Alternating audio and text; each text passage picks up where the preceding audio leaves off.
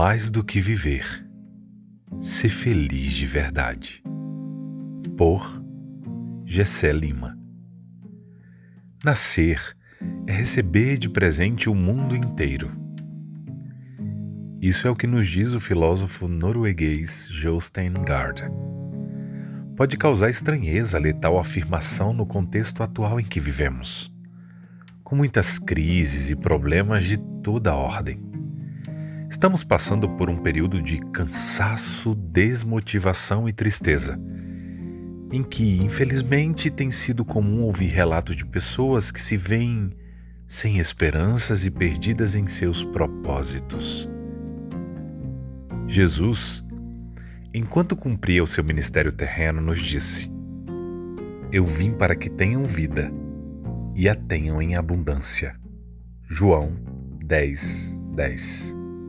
Aqui, o Deus encarnado não está fazendo promessas tolas de coaching ou nos prometendo riquezas e vida fácil, mas sim nos indicando que Ele é o autor da vida e que, se andarmos com Ele, aprenderemos o que de fato é viver.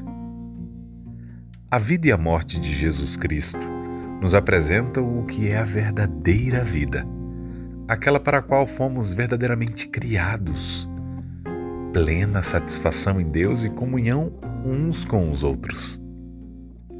Hoje, habitamos um mundo maltratado pelo pecado e que está distante de Deus. Apesar desse mundo ser obcecado com a ideia de felicidade e tentar alcançá-la a qualquer custo, o que encontramos são pessoas desesperançosas e cínicas.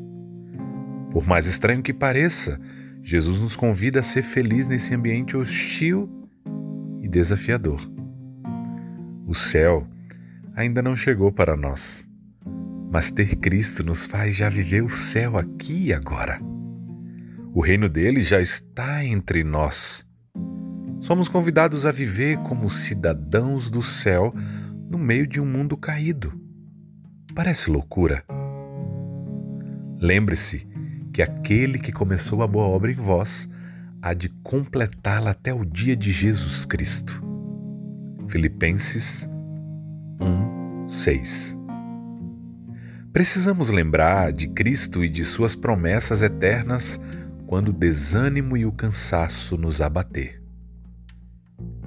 Jostengard estava certo quando disse que estar vivo é um presente.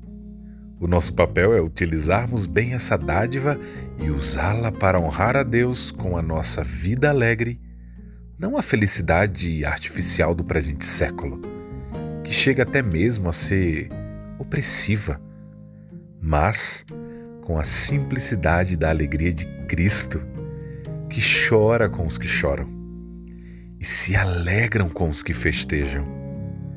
Que a felicidade genuína e humilde de Cristo nos acompanhe nessa jornada.